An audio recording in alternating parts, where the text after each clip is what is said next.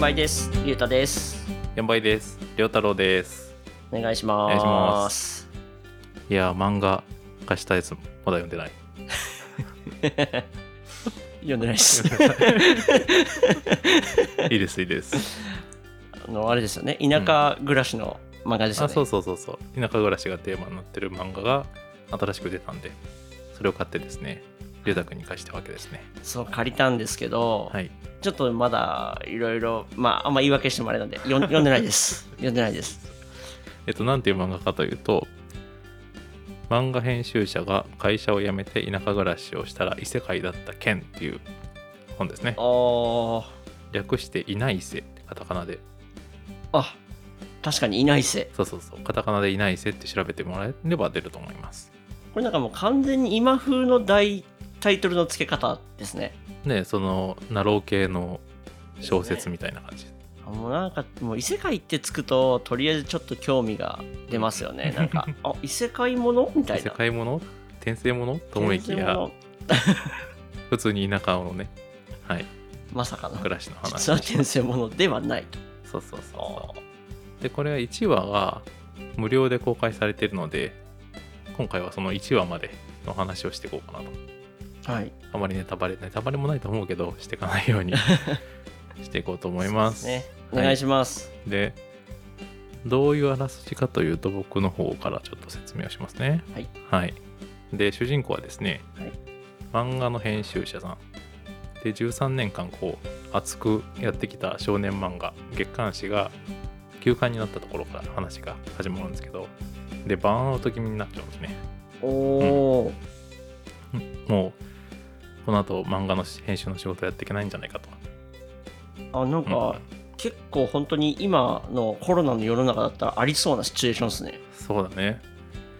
で13年やってきたから多分年齢的にも35歳。うーん、うんくらい近いで主人公は佐久間洋平さんっていうんですけど、はいこれあのストーリーを書いてる人が実際に体験した話を書いてる。あでもほぼ実話のそうそう話ってことですねそう。うん。まあその原作の作者さんは熊谷さんっていうカタカナで熊谷って書いてあるんだけど、ああはいうん。まあ主人公は佐久間洋平さんという風な名前で出てきます。おおでその一生懸命やってた漫画が終わってしまって仕事辞めたいけど結婚したばかりで収入に不安があるとー、あーうんうんうんうんありそうありそうそう脱サラして、今からこう起業したりとかフラフリーランスになるっていう自信はちょっとないしでこれかららどうしようかなと思ってこうネットで検索してた時にある記事が目に飛び込んできますとでそれはお米を収穫している写真と今年も100人1年分の米ができましたこれでオラは餓死しませんっていうのがおー見つかるわけですね、すごいうんちょっと軽くパワーワードっすね、でこれを見たその熊が、えー佐久間さんかな、うん、主人公の佐久間くんは自分の食料を自分でこう自給できるようになったら最低限死なないで生活できるんじゃないかというふうに思い出しますあー確かに確かに、うんうんまあ思いますよねそうそうそう。で、メインの仕事が週に減っても、まあ、それで生きていけるんじゃないかと。うんうんうんうんうんうんで、そう思った主人公はですね、東京から片道2時間ぐらいの千葉県にあるところで、うんはい区画貸しの田んぼ、区画が区画貸しそうそうそう、はいはいはい田んぼをその一面じゃなくて、その区画割ってあって、それはをい都会の人向けに体験できるように、米作り体験用の、なんだろうな、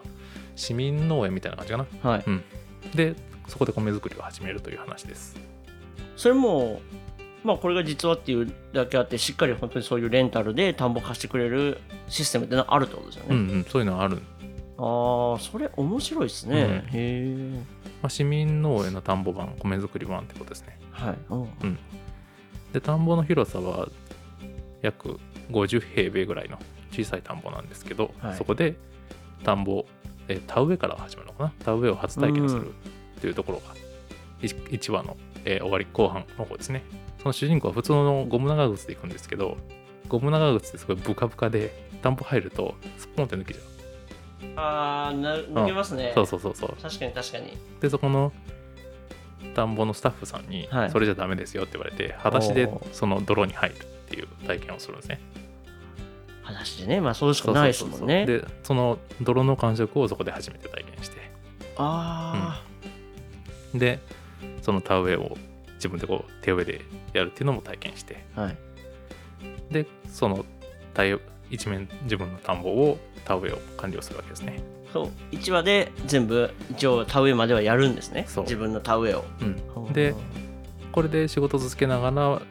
あ、ちょっと収入減っても自給自足生活できるんじゃないかっていう手が手応えを感じるところで1話は終わりという感じです。おお、なんとなくこう本当まあ本当でも田舎暮らしの触りって感じそうそでうすそうねそうそうそう最初で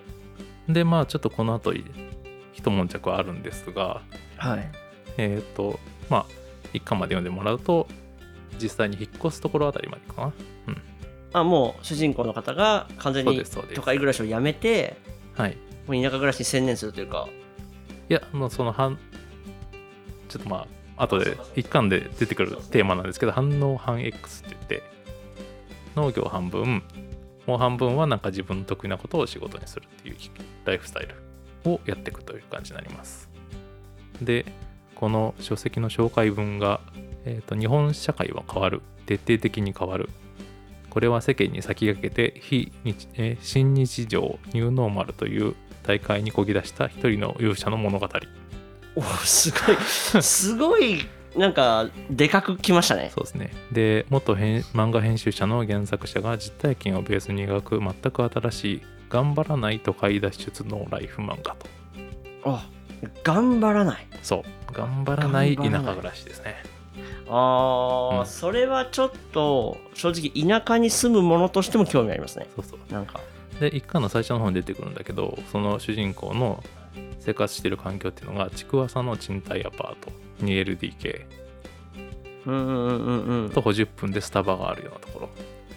おーまあびこう適度な街ってうん感じですね地方都市って感じかな、はいでご近所さんとは会釈程度の関係ですという、うん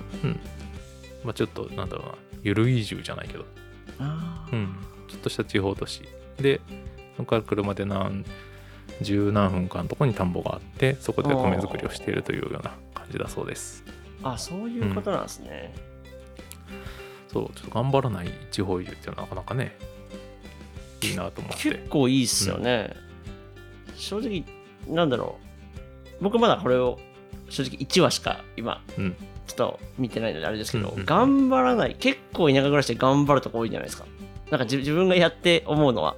なんか地方移住っていうとすごいこう起業したりとかさはいカフェだいや自分でやりますとか、ああそうそううそんうう、そうん農業を始めますとかうんなんかちょっとこうキラキラ移住じゃないけ どああ、 うんそうなんかしかも僕たちも前も言ってますけど全然スローライフにならない っていうなんかそうそうスローのところはほぼなくて、やっぱ何かしてるしやることもたまっていくしみたいなそうそうそう結構結構がん大変田舎暮らしって楽しいけど大変なこともうんうん多いかなっていうのはちょっと思うんですけどねそうそうそう、うんでまあそういうなんか一から起業し田田舎に移住して一から起業しますとか、はいなんかログハウスを自分一人で建てますとかそんなんじゃない、うんそういう感じじゃないちょっと田舎暮らしゆる移住みたいな感じかなっていうのがこの漫画のテーマでもありますねあーもうとりあえずもう米から入ったんですねこの人でもこそうそうそう米米かをら入ってで反応反 X っていう形うライフスタイル今そのフリーの編集者とこの漫画を作ってるはいでその傍らで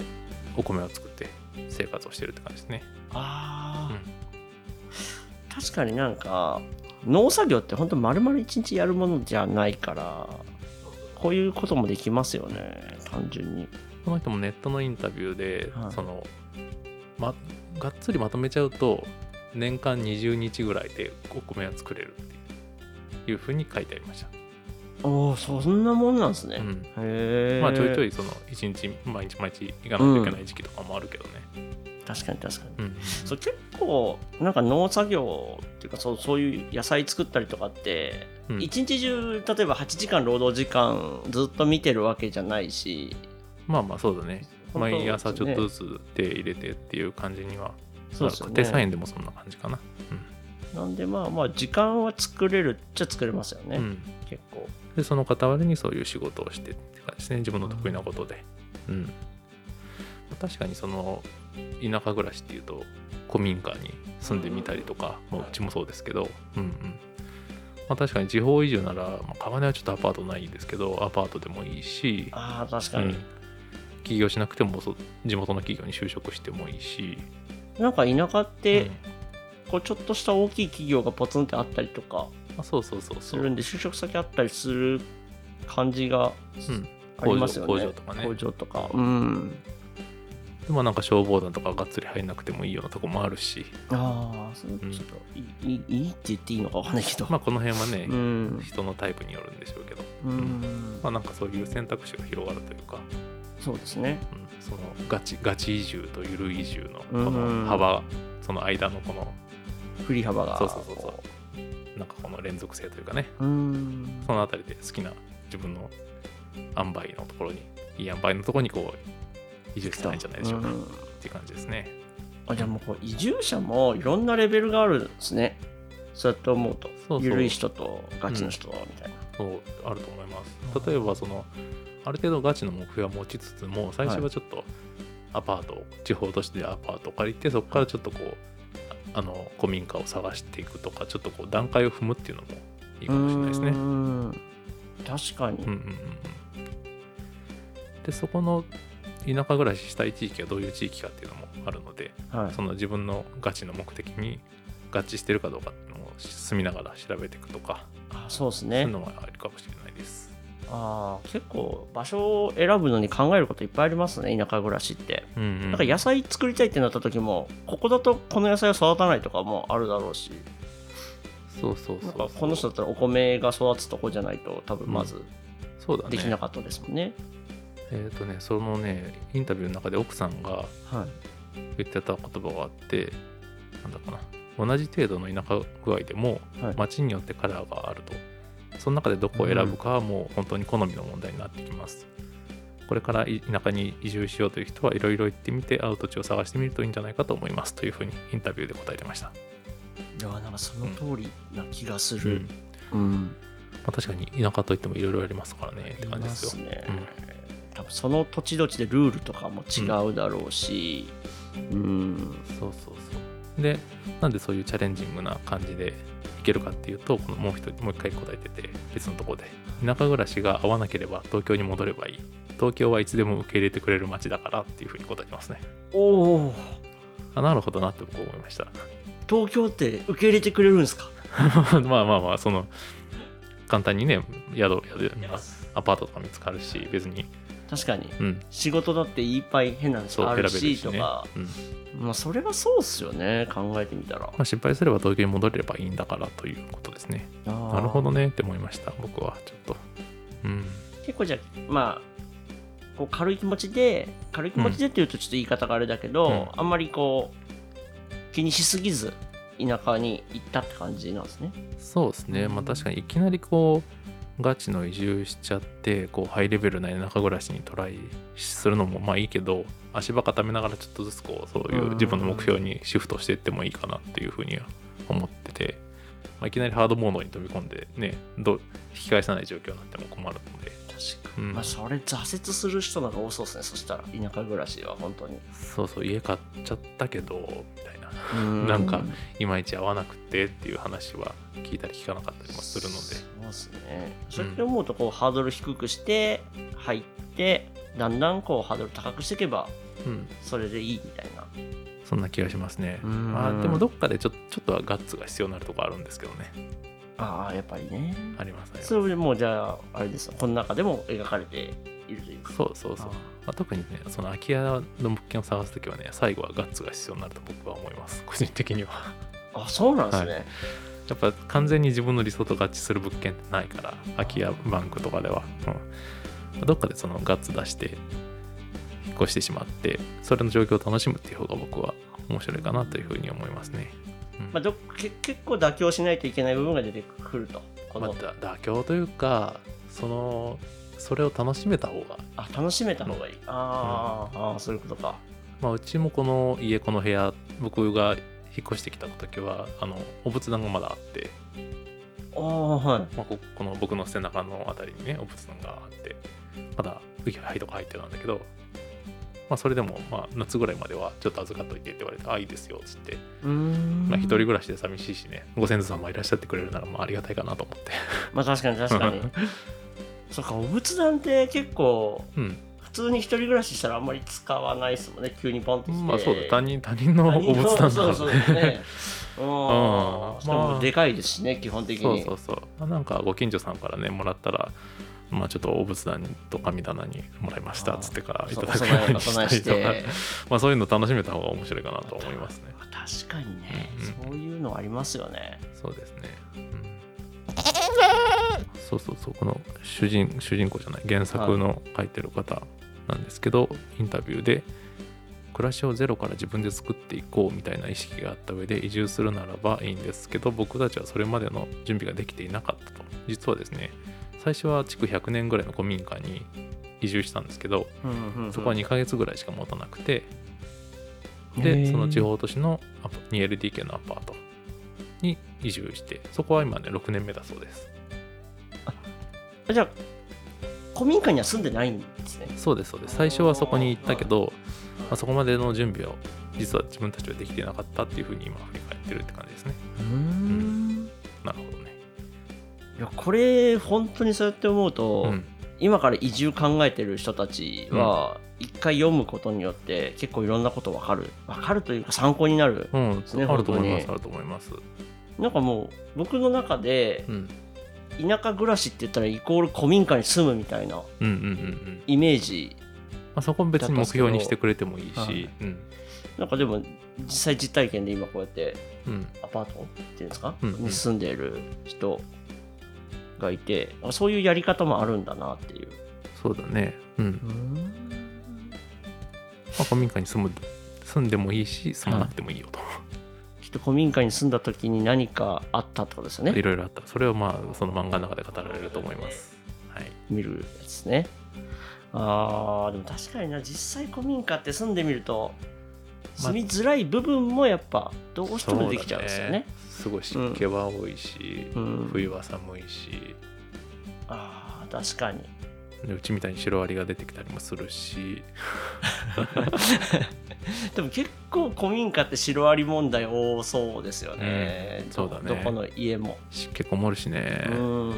いろいろカビますよこの時期はねあほんとかびますねほんとカビるこの人たちもね確か一回その古民家に引っ越した時ははいまだ2ヶ月しかいなかったからあの段ボール解いてないものもあったんだってそれはあー靴とか入ってて靴とはかい服とかがカビたっていうふうにインタビューで言ってましたあの古民家はかびやすいのかな普通の家カビよやりすいと思そうですよう、ね、うんまあまあ結構気をつけてるうちも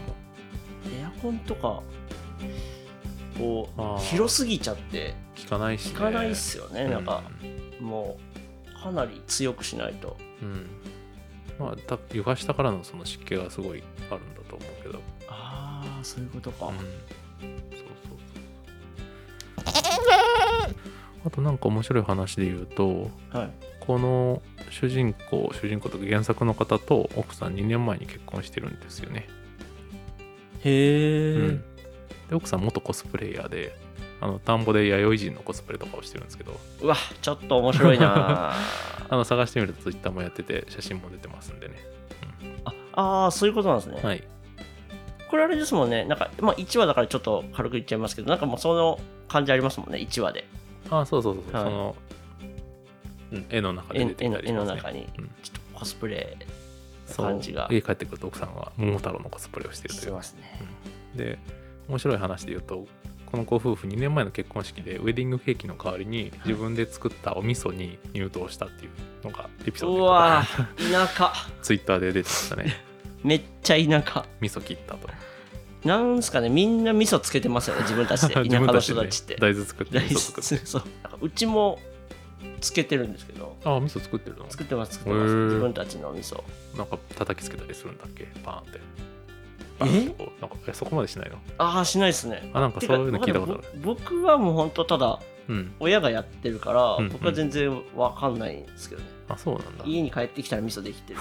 できてるっても熟成させてるから食べれるのは本当にうん来年とかああだと思うんですあままだ食べてないんで、あなるほどねはい、そっか自家製味噌は結構みんなやるんだね自家製味噌は結構やってるイメージ強いですね、うんうん、うん、大量にできるから揚げたりとかもするし、はあい、あ確かに反応反 X で大豆っていうのは一個面白いかもねいろいろやることはうーん使大豆い道多いですよね、まあ貴重なタンパク源みたいにもなるだろうしうんそう反応反 X はねそういう本が出ててまた本もどっか概要欄かどっかにリンクを貼っておくようにしますねこれなんか1話見ただけでもちょっとためになるっすもんね、でなんと2話がですね明日8月23日あ2巻か2巻が8月23日に発売されるというこ とですでに2巻が出てしまった 急いで読みます、はい、予約してますんでね、また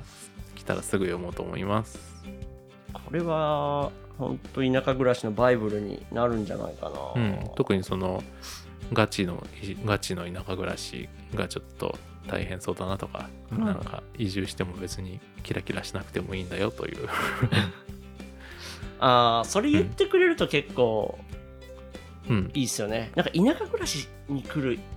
人ってちょっと意識高いじゃないけど、うん、うん、うん。そういうイメージが少しうん、あるというか、うん、うん、うん。うん、なんかそうそうでなきゃいけないような感じがしちゃうから、そうだね。そうじゃなくてもっと別に普通にうん移、住してもいいんだよっていうのを、そうですね。自分の生活に合ったライフスタイルをね、見つけてもらえればと思い ます。まあ、川根に来た時には、ぜひ、ヤンパイ FM でその話をしてもらえれば。移住の方ね。移住の方そうですね。ヤンパイ FM でもいろんな移住の方、ご紹介できたらいいなと思いますね。そうですね、うん結構川根本町とかこの川根町のうんこのこの辺りうんうんうはん、結構移住の方もいますもんね、そうですね。まあ僕、うん僕もそうだし、龍太君もまあ、そうですね U ターンまあ、で U ターンなんで、はいほぼ半分移住みたいなもんなのでまあお互いの移住の話をもう一回ちゃんとしてもいいですね。ああそうですあね自己紹介じゃないけど、そうですね、うんうんうんまあ、第1回の配信でやった自己紹介で終わってるから。まああれ は